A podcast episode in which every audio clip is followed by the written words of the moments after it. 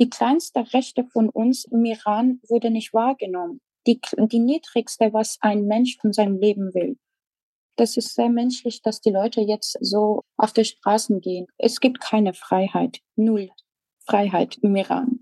So beschreibt die 32-jährige Anahita die Situation in Iran. Sie selbst hat dort ihre Kindheit und ihre Jugend verbracht, mit dem großen Wunsch nach Freiheit, aber unter den strengen Regeln eines autoritären Staates. In unserer Themenwoche Jugend von heute fragen wir uns heute, was bedeutet Jugend im Mullah-Regime? Mein Name ist Johannes Schmidt. Hallo. Zurück zum Thema.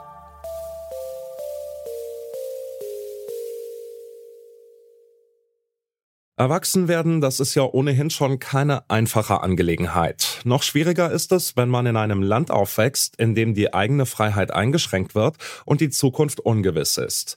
Ich habe darüber mit Anahita gesprochen. Sie ist in Teheran geboren und in Iran aufgewachsen. Vor sechs Jahren ist sie dann nach Deutschland gekommen. Für mich war es so, entweder waren wir, war ich in meinem Bubble, die, die Leute, die, die wie ich gedacht haben, oder dann in der Gesellschaft war es dann halt alles total anders war bei der Arbeit. Man, man durfte sich nicht so richtig ausdrucken. Das äh, Censorship gab überall, über alles. Also ich durfte an der Uni, als ich Bachelor studiert habe, dürfte nicht meine Meinung über politische Situation im Iran frei ausdrucken, weil sonst würde ich auch im Knast landen.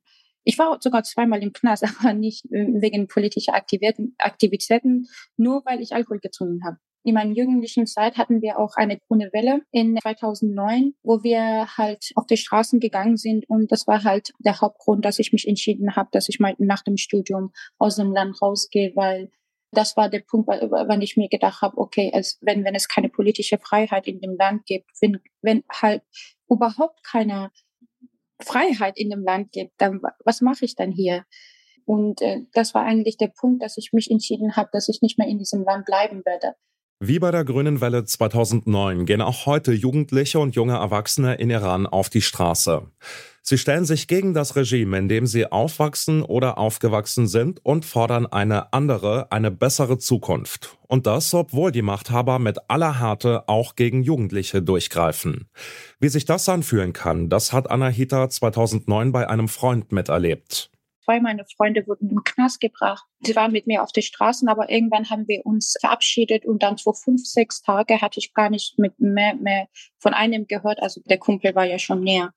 Und von seiner Mama wurde ich oft das angerufen, weil ich die letzte Person war, die ihn, ihn gesehen hatte. Und wir wussten gar nicht vor sechs Tage, wo er ist. Und irgendwann kam, kam er raus, der war in Evin in Teheran. Der wurde bisschen gefoltert, aber halt nicht so, so stark wie andere politische Gefangene. Für Anahita war die Situation in Iran einfach nicht mehr auszuhalten.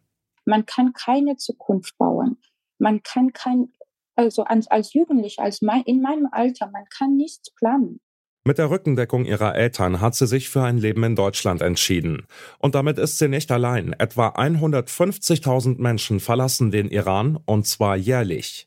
Es gibt alle möglichen, die, äh, also mindestens von meinem Freundeskreis, die halt sich entschieden haben, rauszugehen. Einige sind auch da geblieben. Einige versuchen immer noch rauszugehen, haben keine Möglichkeiten oder haben halt nicht eine, ähm, waren nicht so begabt für eine andere Sprache und dann haben einfach irgendwann aufgegeben oder, oder haben nicht so viel Geld in, in Ländern wie, wie England oder Amerika zu studieren, weil sie auch natürlich sehr teuer sind.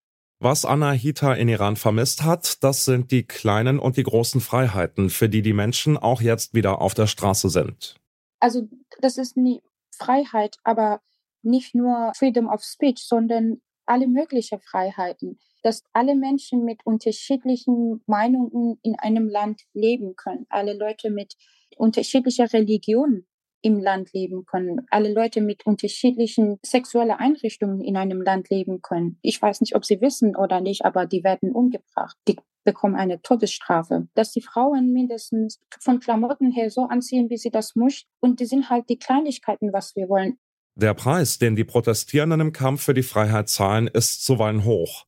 Etwa 60 Kinder und Jugendliche wurden bisher bei den Protesten getötet. Durch die Bilder aus Iran werden wir Zeuge von Menschenrechts- und Kinderrechtsverletzungen, sagt Düsen Tekhal. Sie ist Menschenrechtsaktivistin und Journalistin. Ich glaube, mit diesen Bildern werden wir gerade leidvoll konfrontiert, denn wir sehen eine Instagram-Generation. Wir sehen junge Menschen, die dieselben Wünsche haben, wie Menschen hier, die digitalisiert sind, die ihre Freiheit genießen wollen, die knutschen wollen, die abhängen wollen. Und genau dafür werden sie getötet. Das kann man nicht anders sagen. Der Wunsch, sich ausleben zu können, zum Beispiel knutschen, sich ausprobieren, das steht dem religiösen Mullah-Regime direkt entgegen.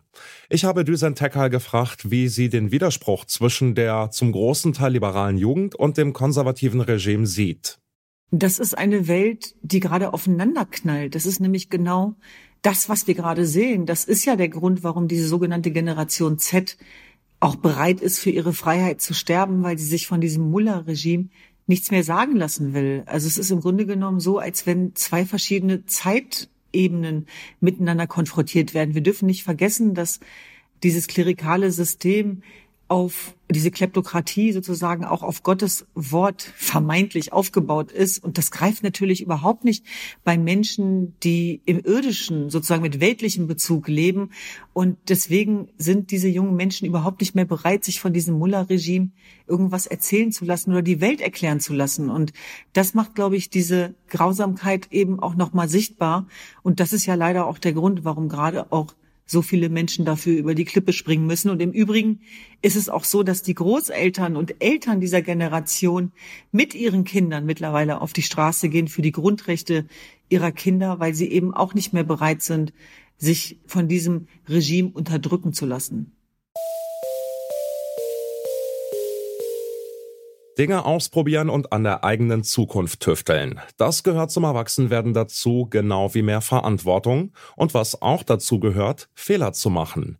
Was aber, wenn jede Art von Freiheit vom Staat eben als Fehler deklariert und hart bestraft wird? Dann hat das Erwachsenwerden einen, ja, bitteren Beigeschmack. Und trotz schöner Kindheitserinnerungen an die Heimat bedeutet das für viele junge IranerInnen, dieser Heimat den Rücken zu kehren oder auf die Straße zu gehen und das eigene Leben zu riskieren, um für ein besseres Leben zu kämpfen. Das war's für heute und mit der zweiten Folge unserer Themenwoche Jugend von heute. An dieser Folge mitgearbeitet haben Henrike Heidenreich, Annika Seiferlein und Lars Fein.